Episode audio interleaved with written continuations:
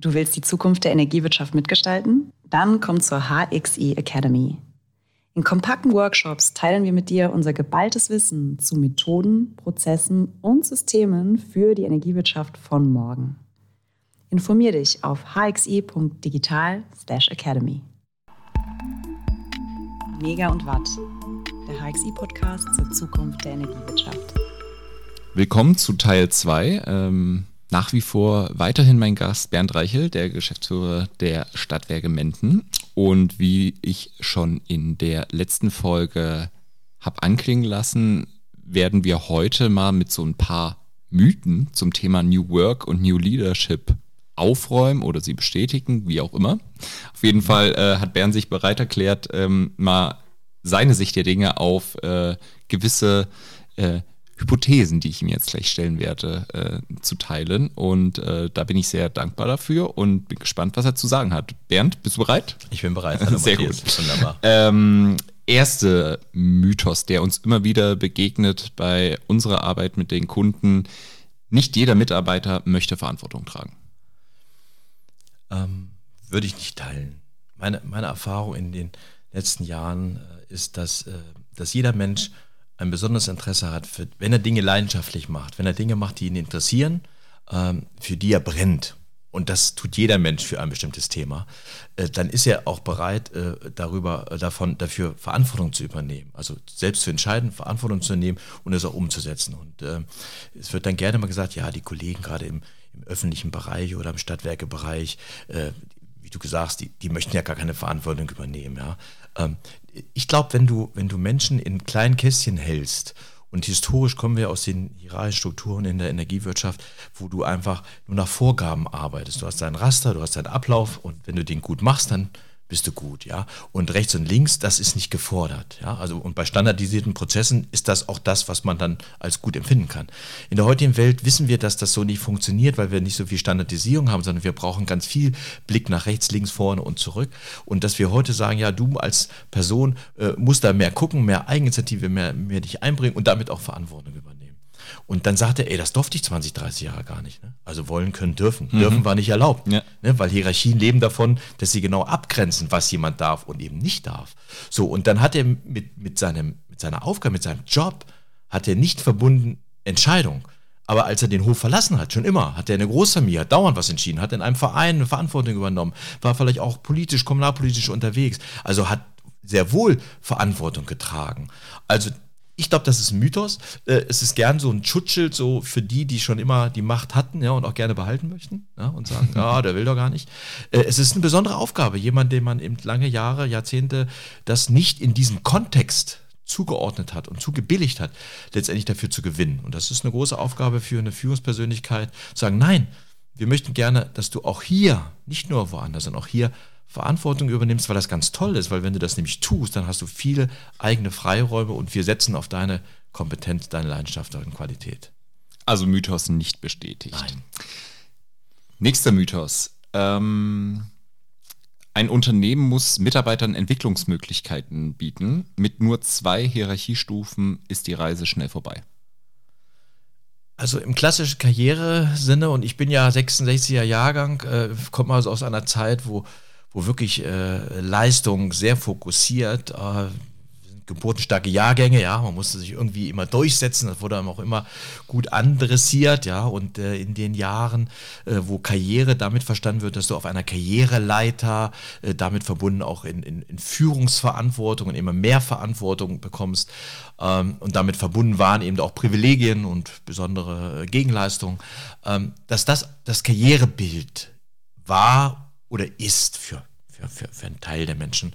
Äh, ich persönlich habe in, in, in den, gerade in den letzten Jahren sehr stark für, für mich und mit den Menschen, mit denen ich zusammenarbeiten darf, wir haben für uns ein anderes Karrierebild entwickelt. Äh, und das, das zielt viel mehr auf Themen, viel mehr auf das Thema Verantwortung, äh, viel mehr daran, dass wir bei uns auch im Unternehmen Menschen haben, die neu ins Unternehmen gekommen sind, die ganz schnell Verantwortung bekommen haben, Themenverantwortung, Projektverantwortung, Freiheitsgrade bekommen haben. Äh, und da war es jetzt nicht wichtig, welcher Titel da steht, sondern dass sie Teil des, des Teams waren, Teil des Projektes, vielleicht sogar Projektleiter, also eine hohe Projektverantwortung, ähm, dass das als Karriere empfunden wird. Also, äh, dass die, die, die persönliche Anerkennung, die durch, durch die Aufgabe und durch das Thema und die Leistung dessen, was ich tue, dieses Feedback, was daraus kommt, dass das als ein Stück Karriereentwicklung ist und äh, wir hoffen einfach, dass Menschen, die vielleicht auch unser Haus dann irgendwann verlassen, weil sie älter werden und sagen, ich will mich noch weiterentwickeln, dass wenn sie woanders hinkommen, jetzt nicht sagen, oh, ich habe jetzt diese Karrierestufe da gehabt bei den Stadtwerken Mennen,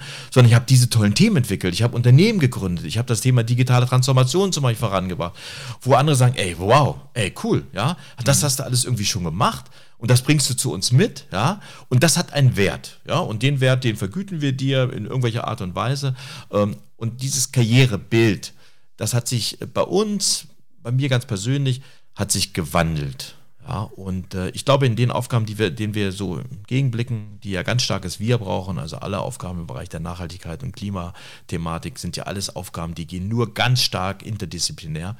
Das heißt, da brauchen wir Wir, da brauchen wir ein Gruppenverständnis äh, und das heißt, Karriere wird hier verstanden, ich habe es geschafft, ich bin teamfähig und kann mit einem Team tolle Projekte machen. Also auch da Mythos aus deiner Sicht wenn man im alten Kriterium an äh, Karriere denkt, dann ist das vielleicht so, ja, äh, aber wenn man vielleicht sich äh, teilweise bestätigt. Teilweise bestätigt, genau. Und wenn man aber dieses, die Karriere an sich vielleicht für sich neu definiert, dann äh, kriegt man einen anderen Blick. Okay. Ähm, nächster Mythos. Kannst du als Geschäftsführer denn überhaupt wissen, was bei dir los ist, wenn die Teammitglieder Handlungsvollmachten haben? Ja, seit 2018 äh, haben alle ähm, 22 Teamleiterinnen und Teamleiter, beziehungsweise 21, ich bin der 22., haben alle gleiche Handlungsvermaßen, haben alle IV. Die haben alle einen extrem hohen Handlungsrahmen. Das heißt, sie können in der Regel im Vier-Augen-Prinzip äh, alles, was sie in ihrem Thema haben, können sie selbst abzeichnen, unterzeichnen, entscheiden.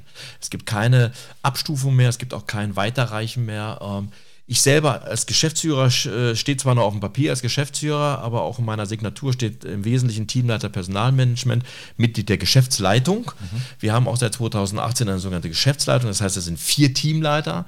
Ähm, die haben äh, ich als Geschäftsführer per se als Vertrag, habe die, die zwar die höchste Handlungsvollmacht, aber intern gibt es da keine Abstufung mehr. Und dann die anderen drei Teamleiter, die noch Mitglied der Geschäftsleitung sind, haben Prokura und alle anderen haben alle IV. Das heißt, die haben alle sehr hohe äh, Handlungsvollmachten und äh, das bedeutet, dass das System es gar nicht mehr äh, hergibt und aber auch nicht fordert, dass ich zum Beispiel alles weiß, alles sehen muss und irgendwie alles abzeichnen muss. Das ist eben genau nicht mehr das Modell, ja. Sondern ich als Teamleiter Personalmanagement sehe die Dinge, die diesem Thema äh, zugehörig sind und im Wesentlichen sind das Arbeitsverträge, ja, und, und Dinge, die das Thema Personal betrifft.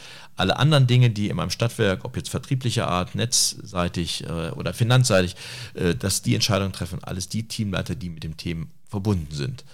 Das heißt, das Allround-Wissen, äh, das habe ich nicht mehr. Ähm, was ich weiß, und was, was mich interessiert, das bekomme ich durch eine hohe Kommunikation. Also dieses Modell der hohen dezentralen Teamstruktur hat, hat zwei wesentliche Voraussetzungen. Hohe Transparenz, barrierefreie Information. Es gibt nichts, wo jemand sagt, das darfst du nicht wissen, sondern es gibt komplette Transparenz aller Informationen und der, die Möglichkeit, ganz unterschiedlichen Wegen zu kommunizieren. Da muss alles möglich sein. Bis hin, jeder muss die technische Ausstattung haben, jeder muss die Möglichkeit haben, digital, analog kommunizieren zu können. Und wenn ich sage jeder, dann nicht nur die Teamleiter, sondern alle Mitarbeiterinnen und Mitarbeiter. Das heißt, das beginnt bei technischer Ausstattung, das beginnt halt der Transparenz in den Informationen. Wenn das gewährleistet ist und das da ist, ähm, dann kriegst du ganz, ganz viel an Kommunikation, an Rückmeldungen, Feedbacksysteme, die zum Beispiel bei uns eingeführt worden sind, ganz stark, immer wieder deutlich zu machen, jeder ist beteiligt an dem Ganzen. Ja? Und es gibt keine zentrale Sammelfunktion mehr. Mhm. Und sowas wie zum Beispiel Unternehmenssteuerung, ja, oder Unternehmenscontrolling, ja, da gibt es ein eigenes Team. Die machen das, ja. Und es gibt im, im Bereich Finanzen auch ein Team, ähm, was, ich sage mal, da sitzen die Erbsenzähler, ja. Da, die gucken, da der letzten Null, dass alles passt. Also wir haben alles im Unternehmen, aber das ist nicht mehr meine Rolle. Also bezüglich des Mythos, ja, ähm, würdest du sagen, du weißt nicht, was alles los ist, brauchst du aber auch Brauch gar nicht, nicht, weil ähm, auch wieder Bezug auf unsere vorherige Folge, ähm, Verantwortung da, wo sie hingehört. Äh, so ist es. Und damit hört und Vertrauen. Wir, mein lieber Matthias, das, der Begriff ist noch nicht gefallen. Das ist genau die Kehrseite. Das ist Vertrauen. Ja.